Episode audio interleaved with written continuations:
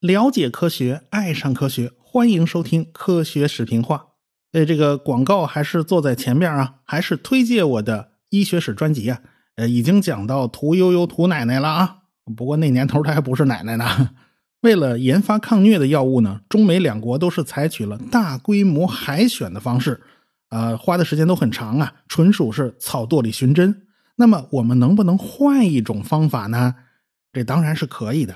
这就是《我不是药神》这部电影里面提到的那个格列卫。欲知详情呢，您不妨去听一听我讲的通俗医学史。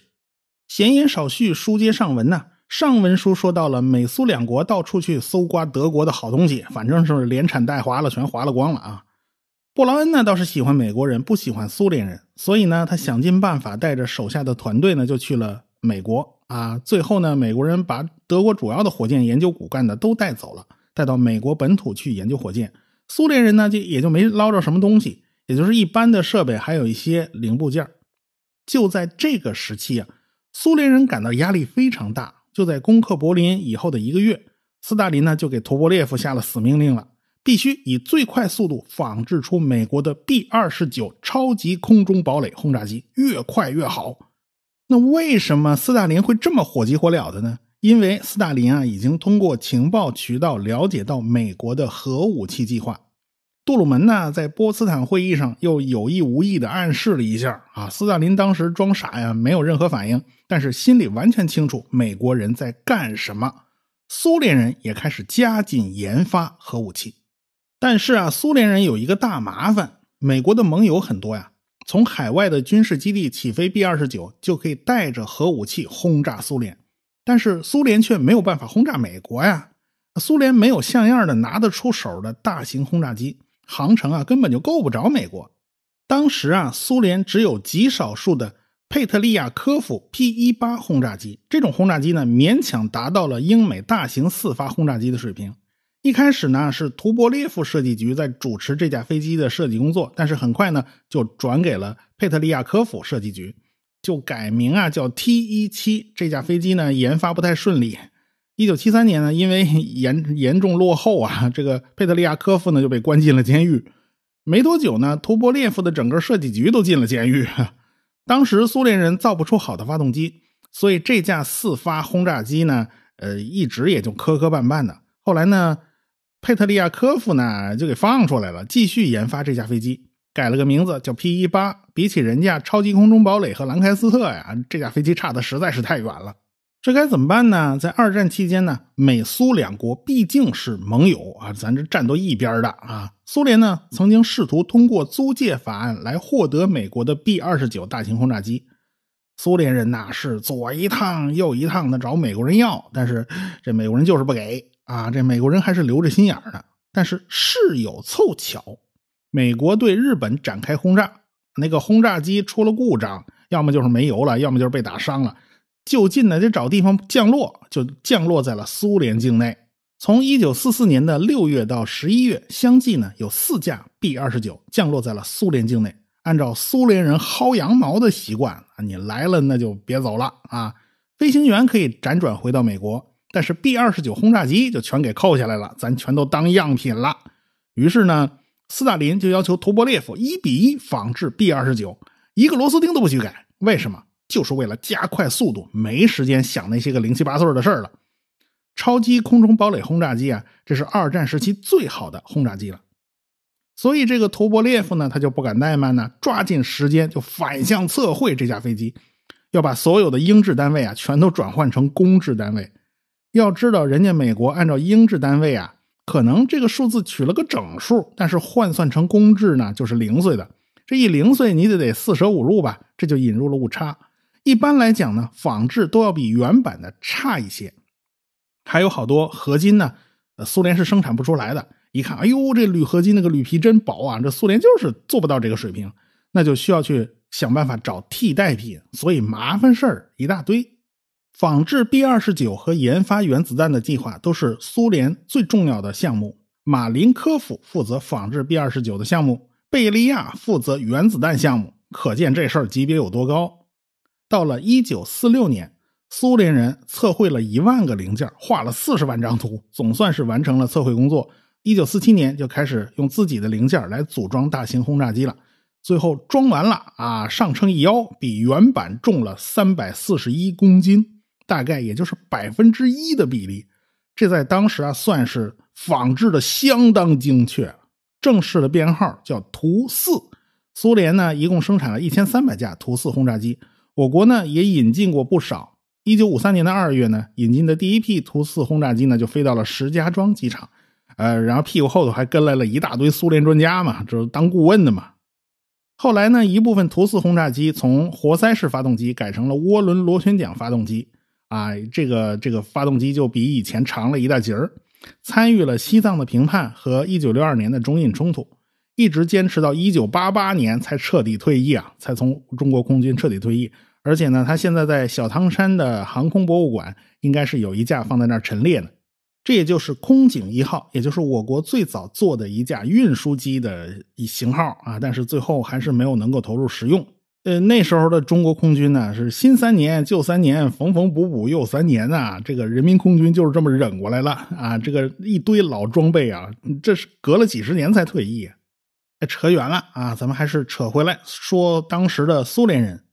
即便是图四轰炸机要轰炸美国呢，也只能玩神风特工啊！你就带着核弹飞单程啊，您就别回来了。这航程还是不够，所以苏联人呢就寄希望于导弹这种新式武器能够改变局面，能够起到弯道超车的作用啊！所以呢才对德国的导弹技术这么上心，他们远比美国人要着急。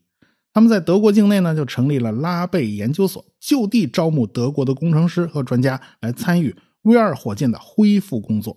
在战后的那一段时间里面，德国人过得还是蛮惨的，因此呢，苏联人就靠良好的生活待遇啊，其实也就是正常的生活待遇，还是可以招募到不少人的。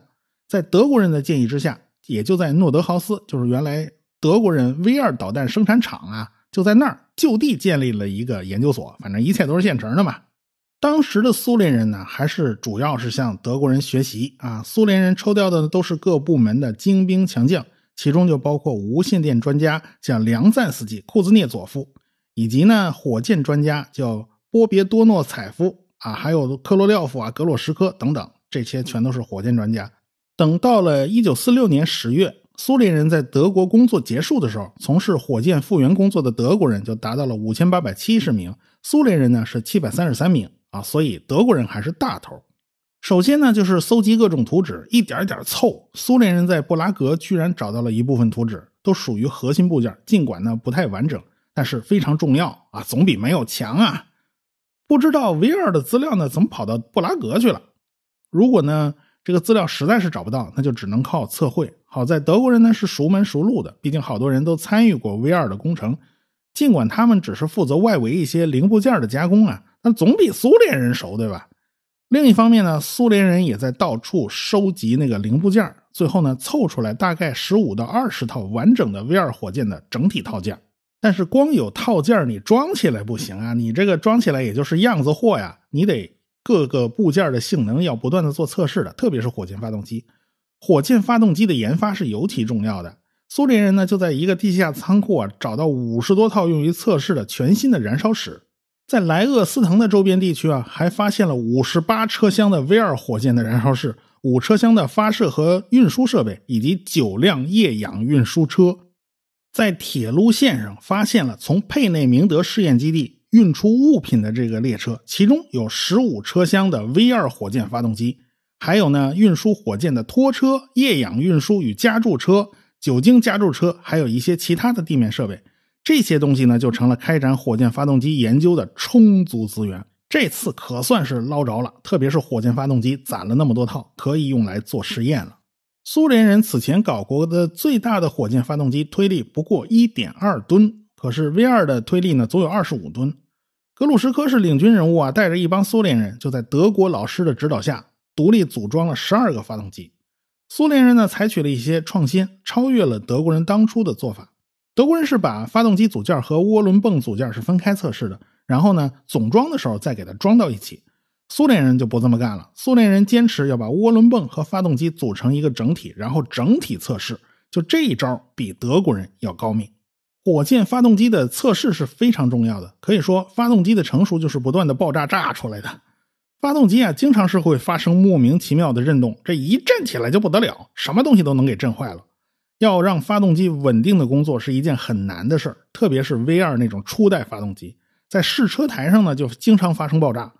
啊，这个经验呢都是一点点摸出来的，极限呢都是一点点探出来的。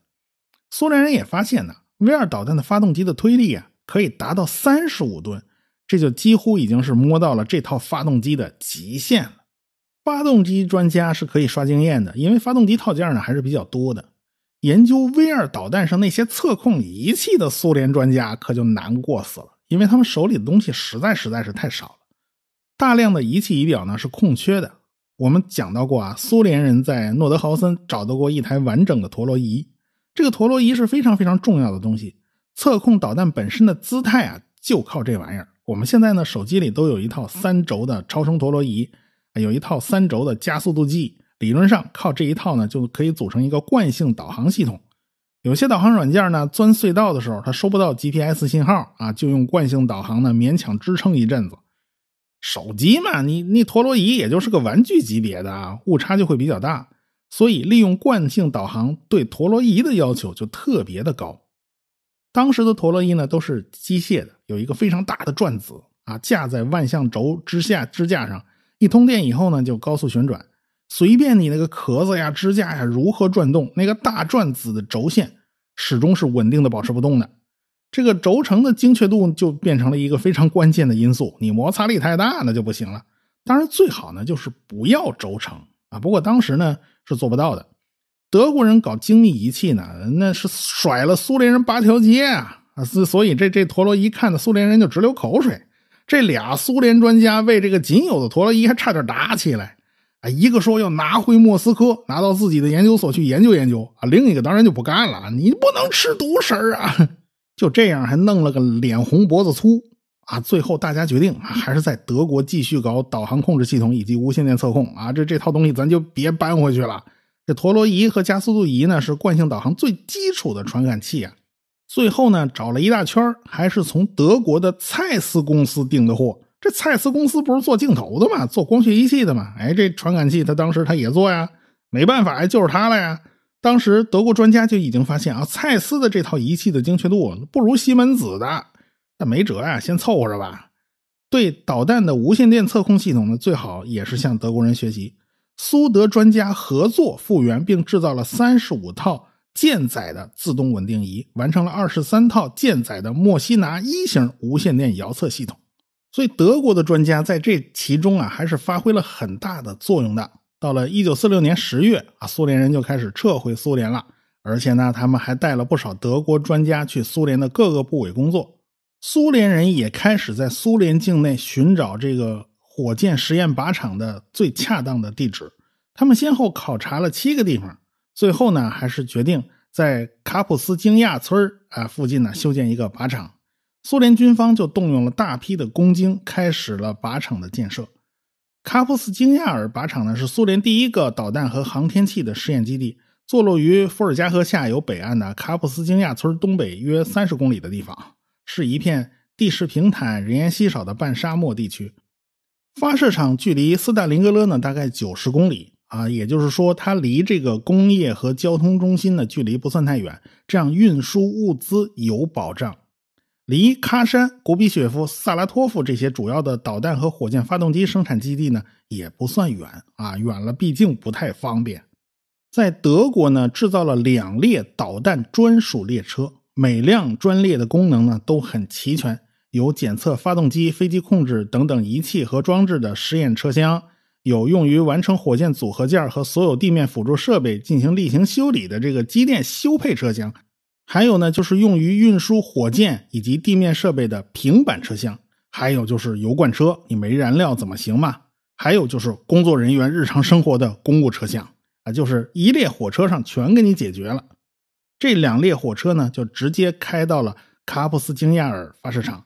等着做发射实验，不过这个实验场当时还是很简陋的，包括点火试验平台、发射场、库房、铁路以及其他设施，而且配备了十六个不同系统的探测器，负责呃雷达勤务，还有六个摄影经纬一站提供摄像服务，有一个空军团负责航空观测以及气象台和通信服务。对于试验 V 二火箭呢，这些东西呢暂时够了，试验其他的恐怕还是不够。在德国艰苦探索威尔导弹的那些个苏联专家啊，就跟着这这车就稀里糊涂全回来了。回国了以后呢，基本上就成了各大科研院所和设计局的领导。这次试验呢，就是他们这一群人担纲领衔儿装备部第八十八科研所总设计师科罗廖夫任此次试验发射的技术总负责人，航空工业部的第四百五十六特殊试验局总设计师格鲁什科负责发动机。通信器材工业部第八八五科研总设计师梁赞斯基负责控制系统，造船工业部的第十科研所总设计师库斯涅佐夫负责陀螺仪系统，机器和仪器工业部国家设计局总设计师巴尔明负责地面发射和加冠设备。啊，各个部门分工都是非常明确的，阵容还是很豪华的。这就是苏联未来的火箭专家队伍。当时的苏联火箭技术委员会的领导呢是马林科夫，副手呢是乌斯基诺夫啊，专管军工生产的。到了一九四七年的五月份呢，改成了的第二委员会啊，咱就别说是火箭了，咱也别说是喷气了，咱全用编号吧，咱就第二吧，啊，二就二了啊。这领导呢就换人了，换成了布尔加宁，但是乌斯基诺夫没换。乌斯基诺夫主要负责军工生产嘛。科罗廖夫一开始呢跟他相差四个层级。但是后来呢，这个克罗廖夫就脱颖而出，得到了乌斯季诺夫的大力支持，这才逐渐就获得了主导苏联航天事业的这个地位。当然了，朝里有人好办事儿哈，好说话，这是一方面；另一方面还是科罗廖夫本人实在是太厉害了嘛。当时呢，他们准备了二十枚 V 二导弹，一半是德国原装的。就是在德国装出来的啊，另一半人呢是科罗廖夫的部门组装的，是在苏联自己组组装出来的。所以这一次呢实验呢，一共打了十一枚，一开始的三枚呀偏差比较大，那角度都不知道偏到哪儿去了。呃，这个德国专家呢就建议，是不是滤波电容用的不太合适，咱改一改就行了。一改，果然就消除了这个问题。后面的几枚导弹呢都比较成功，射程呢都在两百七十公里左右，飞到了七八十公里的高度吧，偏差呢只有五公里。这个乌斯基诺夫高兴的就抱着科罗廖夫啊，是又蹦又跳啊，这样跳舞啊。事后嘛，一帮苏联领导嘛就端起伏特加就开干呢，然后喝得酩酊大醉。苏联人当时显然是非常开心的，终于成功了，就是考试合格了嘛。所以乌斯基诺夫是有理由这么开心的。也就是说，苏联人两年之内就已经追平了当初德国人的水平。现在回过头去看。苏联当时在德国就地设立研究所、设立研究机构，充分利用德国的人才，是一个非常非常棒的措施。因为德国的人才非常多，尽管有些人就没参加过 V 二导弹的研发，但是他们本身的素质就很高，所以就能够在这个工程之中帮上很大的忙。当然啦，苏联人也也自己很给力啊，他们就像海绵一样，是拼命的吸收，拼命的学。所以，终于把这个差距给他补回来了。所以，苏联人就悄悄的、不声不响的完成了一次逆袭。在此基础之上呢，苏联就开始设计自己的弹道导弹了。R 一导弹呢，还是照搬德国的 V 二设计啊，射程两百七十公里左右。到了 R 二火箭呢，这个射程就要翻倍了啊，射程要达到六百公里左右。R 三火箭呢，就要达到三千公里左右的射程。这步子有点大是吧？这步子大是不是扯啊？那个就不提了。这个克罗廖夫他也没有办法啊，上边催得急呀。一九四七年的四月十四日，斯大林在克里姆林宫紧急会见克罗廖夫，在详细询问了导弹研制的进展情况和弹道导弹在战争之中的优势之后，他就让克罗廖夫加快了研发进程，而且他表示：“哎呀，现在没时间了，没有足够的时间呐。”又过了两年，到了一九四九年的七月份，斯大林呢又把这帮负责武器研发的人给找了去啊，开会啊，继续开会。首先是听取了库尔恰托夫的汇报啊，库尔恰托夫同志，格瓦利士，你到底干的怎么样了？他当然是汇报有关原子弹的研发情况。再过一个月啊，就开始试爆了啊。这个问完这个库尔恰托夫，斯大林又开始问克罗廖夫啊，你的火箭的怎么样了？克罗廖夫还挺不好意思的。那时候他导弹打不远呐，他打不到美国呀。